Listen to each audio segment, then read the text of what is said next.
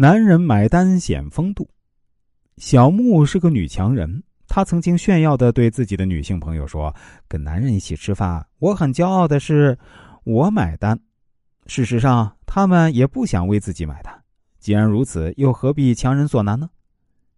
小木说出了事实：男人们常常忘记了饭后买单。虽然说酒桌上买单，主要在于请客者，因为酒宴的目的不仅仅是朋友之间的聚会，有时也带有某种目的。但作为男人，真的不该主动买单吗？其实啊，男士结账是种惯例，也是餐饮的基本规则。结账时啊，如果有女士在场，特别是一男一女的场合呢，男士应大方付账，女士不必坚持付款，也不用因别人付了账而心怀愧疚。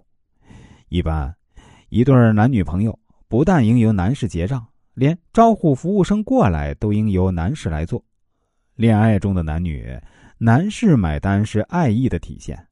在男女交往中呢，从来都是爱情和金钱放在一起。你爱一个人，就会愿意为他付出一切，甚至生命。金钱自然不在话下。女人希望男人买单，并不都是存心想占便宜，而是喜欢被宠爱的感觉。只是想证明男人有多爱自己。若是男人吃完饭后坐在那儿剔牙喝茶，毫无掏钱买单之意，那女士对他的印象绝对会大打折扣。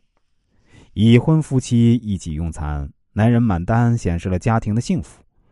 结婚后还能为女人买单的男人，一方面说明他在家中的地位比较高，男人在经济上有自由和权利；另一方面说明他很爱妻子，还有一颗浪漫的心。懂得宠爱妻子，肯定妻子为整个家默默的付出，这样的家庭一定很幸福。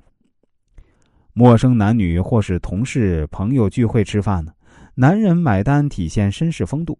如果在座有好几位男士啊，有人抢着买单，有人却借机离开，你会对谁印象更好呢？买单付账这件事儿啊，虽然琐碎，却能从细微之处显示人格。主动买单的男人啊，多半慷慨宽厚，不会计较得失。跟这样的男人交往不会吃亏。事实上，女人不介意男人买单，也不介意为男人买单，但对不买单的男人绝对没好感。男人买单固然需要底气，不买单却更需要勇气。所以啊，男人在不情愿买单的时候，不要跟女人同桌；如果情愿，女人也肯前往。那么，请你买单。买单付账这种事儿啊，虽然琐碎，却能从细微之处显示人的性格。